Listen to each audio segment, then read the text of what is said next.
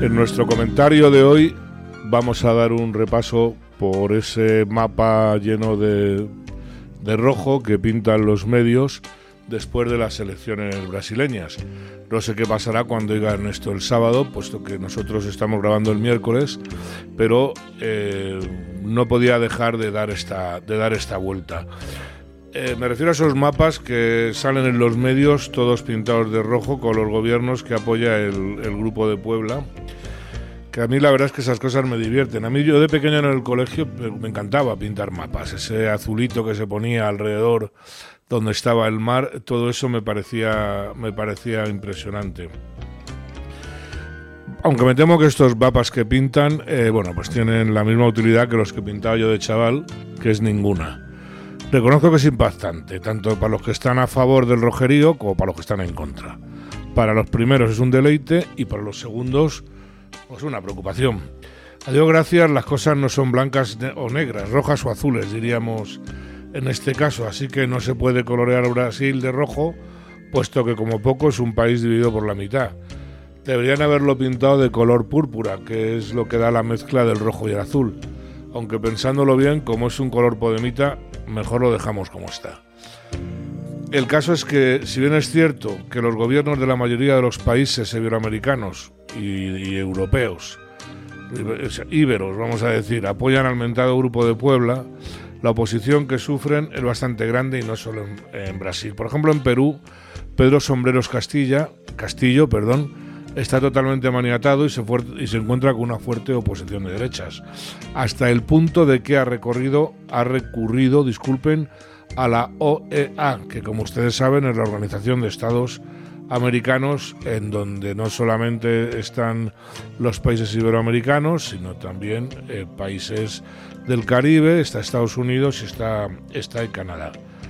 Pues bien, eh, eh, Pedro Sombreros, que por cierto mide unos 62, 62 metros, se entiende, y esto explica el uso del huito, ha tenido que recurrir a la devaluada OEA para que active la Carta Democrática. La Carta Democrática es un tratado del año 2001 por los que los países de la OEA que la firmaron pretendían salvaguardar la democracia. De tal manera que si un país eh, pide activar la, Carta Democrática, eh, pues el resto mm, lo estudia y puede tomar eh, diversas medidas, incluso la suspensión o la expulsión de la, de la, de la organización. ¿Que ¿Qué gana Pedro con eso? Me refiero al Pedro de allí, al bajito. Pues demonizar a la oposición y acusarla de golpe de Estado, o como mínimo frenarla. Nicaragua, la del tétrico Ortega, por ejemplo, se ha salido de la OEA antes de que le apliquen el tratado. Se ve que veía la cosa un poquito negra. En Ecuador gobierna el señor Lasso, liberal conservador y antiguo presidente del Banco de Guayaquil. Aunque eso sí, es un país con el narco en crecimiento. En Chile, el cabro Boric perdió el referéndum para el cambio constitucional algo que es obligado en todos los gobiernos del Grupo de Puebla. No piensen mal cuando digo cabro, porque en cabro Chile quiere decir joven, o sea, que, se pensaban.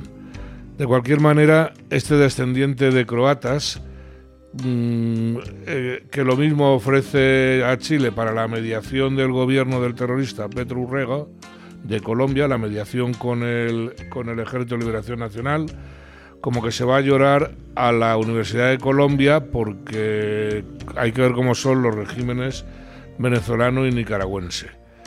De Petro no digo, no digo más. De, de, Boric sí, eh, va a seguir insistiendo, no lo pierdan de vista. Y de Petro, como le decía, no digo más porque solo le gusta humillar, eh, por ejemplo, al rey de España y hacer unas risas con Tony Senegal Sánchez en este caso sí hablo de Pedro el de aquí, el ganso.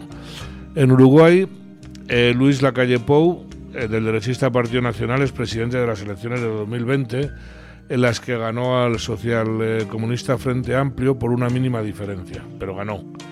En Bolivia gobierna Pedro Arce del MAS, el tapado del narcocomunista Evo Morales, y de momento pues hay que esperar. Vienen pronto las elecciones de Paraguay, donde gobierna Mario Abdo Benítez, es del Partido Colorado y es de ascendencia libanesa, al igual que el salvadoreño Bukele.